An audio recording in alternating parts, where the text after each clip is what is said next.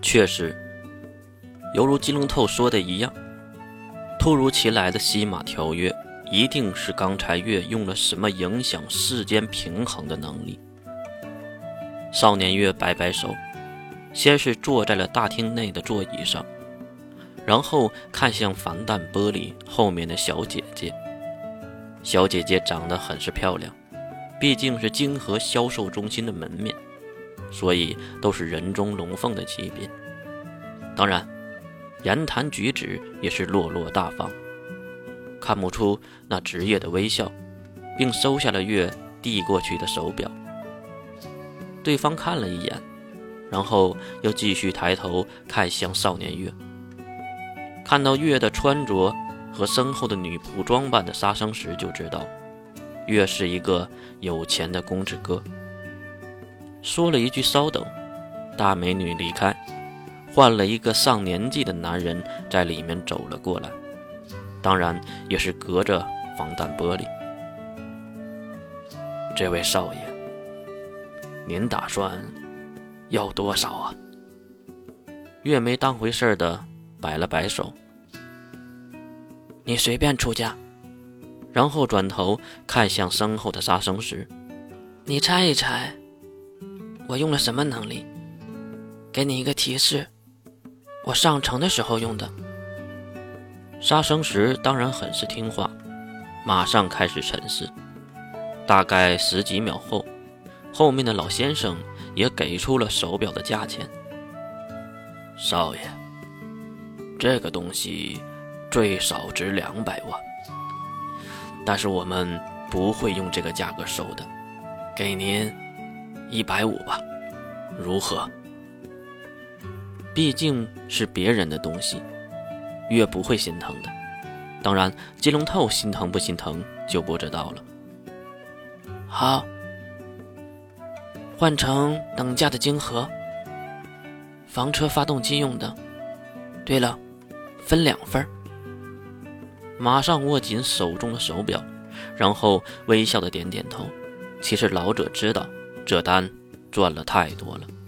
其实他们都喜欢这样的有钱人，出手又不墨迹，而且很阔绰，不像那些伪君子或者是色眯眯的金河猎人。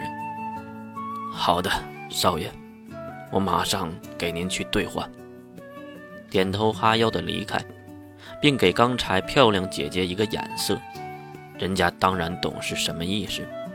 急忙去一旁打开防爆门，在里面走了出来，来到月和杀生石的面前，并伸出手：“少爷，这边还有热茶和水果，过来等吧。”好，月也是起身，杀生石跟在了身后。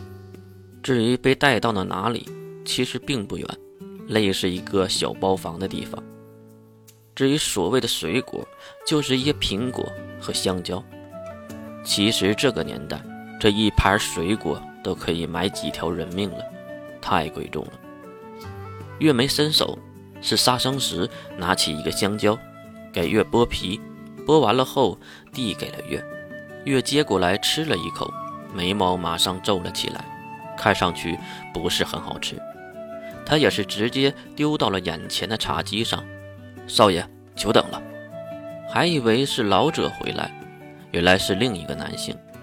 他把一壶热水放在了月的眼前，并且给月倒上了一杯热茶。金河马上分析好，您稍等啊。都是非常客气的口气和态度，还是有钱人幸福，普通人哪能有这种待遇？月没去碰茶水，而是看向还在沉思的杀生石。怎么样，想到了吗？杀生石点点头，好像是有了一些头绪。毕竟是跟了自己这么多年的女仆。小主，杀生石大概是猜到了。那就好。两个人没再说话，因为一个端着金属板的熟悉男性进入了房间，就是那个把表拿走的男人。先是放下手中的托盘。上面有两个精致的小袋子，然后给月鞠躬。少爷，东西准备好了，一共是一百七十万的金盒，分成了两份。哦，那不是赔了吗？月故意的打趣，毕竟刚才可没给这么高的价钱。连忙陪笑的男人轻轻摇头：“哪有哪有啊，是少爷您抬举了。有时间一定要再来照顾我们的小本生意。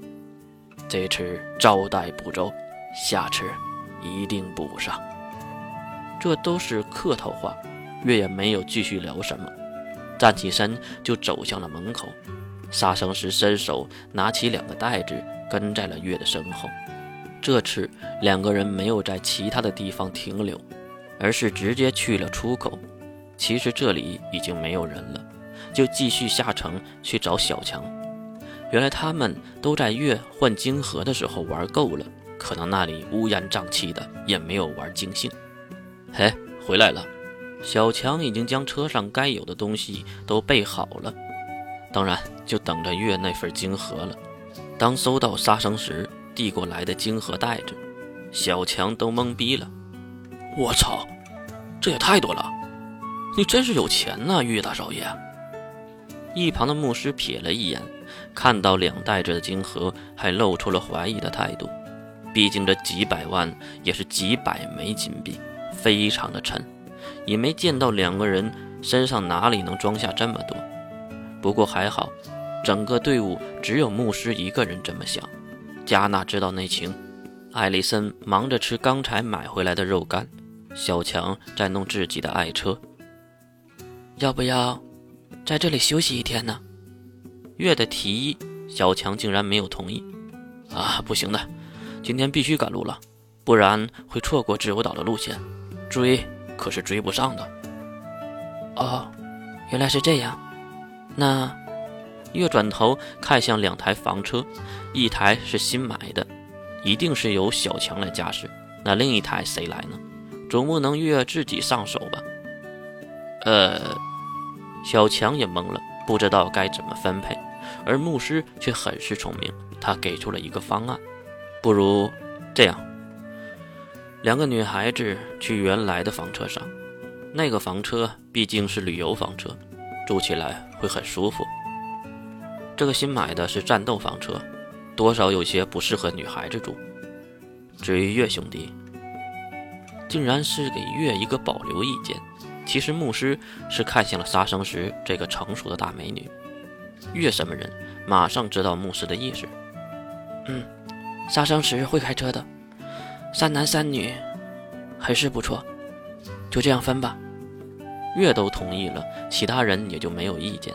各自上车，开向了牵引机。看着两台房车离开星泽城，远处高台之上，金龙透眯起了眼睛。他清了清嗓子，看向身边的蓝雪玲：“ 你去通知水兵他们，就说月要遇到危险了，让他们快点来救援。”蓝雪玲马上点头要离开。等等。金龙透叫住了他，把我的手表要回来。君子不立于高台，不立于危墙之下。